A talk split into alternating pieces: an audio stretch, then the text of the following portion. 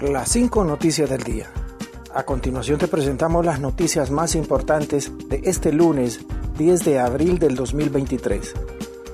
Familiares de privados de libertad piden a la Presidente separar a la MS-13 de la pandilla 18.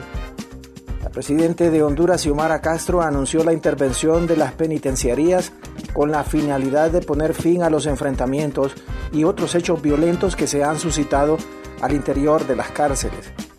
Entre ellos, el pasado sábado se amotinaron y hubo tiroteos simultáneos en cuatro prisiones de Honduras que dejaron como resultado un pandillero muerto y siete heridos según el informe del Instituto Nacional Penitenciario.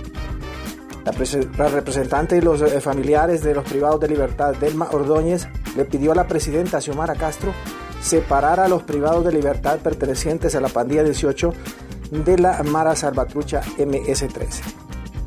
Invito a la presidenta Xiomara Castro para que se aparten las diferentes pandillas dentro de las cárceles. Esperamos que no sea una represalia de los reos ante el anuncio de la intervención, sino esperamos que se paren las detenciones ilegales, se respeten los derechos humanos y no se acuse fácilmente, solicitó la representante de los privados de libertad.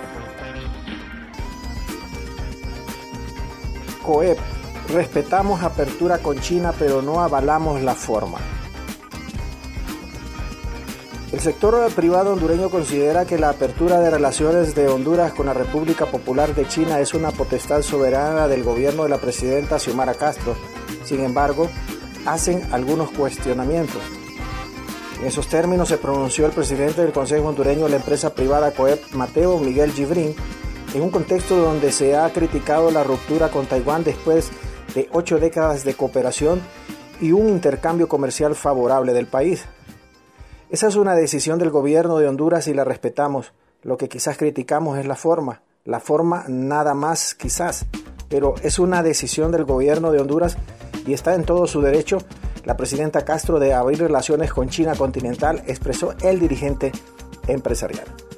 Continuamos con las noticias en las cinco noticias del día. La Alcaldía Municipal del Distrito Central inicia trabajos de rehabilitación vial de la Avenida Cervantes. La Alcaldía Municipal del Distrito Central inició este lunes los trabajos de rehabilitación vial de la Avenida Cervantes de Teucigalpa, por lo que un tramo de esa calle se cerró para el tránsito vehicular. Las labores comenzaron con la remoción de la carpeta asfáltica a la altura del semáforo ubicado en la cercanía del sector del Arbolito y avanzan hacia el sector de la capital.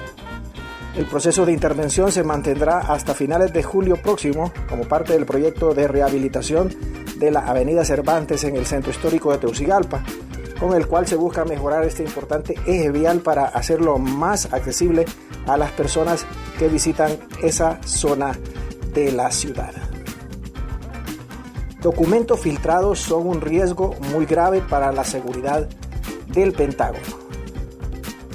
Las filtraciones en línea de decenas de documentos altamente clasificados sobre la guerra de Ucrania representan un riesgo muy grave para la seguridad nacional y los líderes principales están tomando medidas rápidamente para mitigar el daño, dijo el lunes un portavoz del Pentágono, y a medida que la transmisión pública de datos envía ondas de choque en todo el gobierno de Estados Unidos, la Casa Blanca dijo que existe la preocupación de que puedan haber filtraciones adicionales. Chris Meager, asistente del secretario de Defensa para Asuntos Públicos, dijo a los periodistas que el secretario de Defensa, Joy Austin, se dio cuenta por primera vez el jueves de que se filtraron varias diapositivas informativas clasificadas que detallaban los esfuerzos militares de Estados Unidos en la guerra de Ucrania y la inteligencia que involucraba a otras naciones. ONU pide garantizar derechos de reos en Honduras. La Oficina del Alto Comisionado de las Naciones Unidas para los Derechos Humanos pidió medidas urgentes para garantizar los derechos de los privados de libertad tras eh, un enfrentamiento que se registró al interior de las cárceles que dejó como resultado 11 heridos y un muerto. El oficial del organismo mundial expresó su preocupación por los episodios de violencia en cuatro cárceles hondureñas, Ilama, Moroselí, El Porvenir y Tamar. Gracias por tu atención las cinco noticias del día te invita a estar atento a su próximo boletín informativo.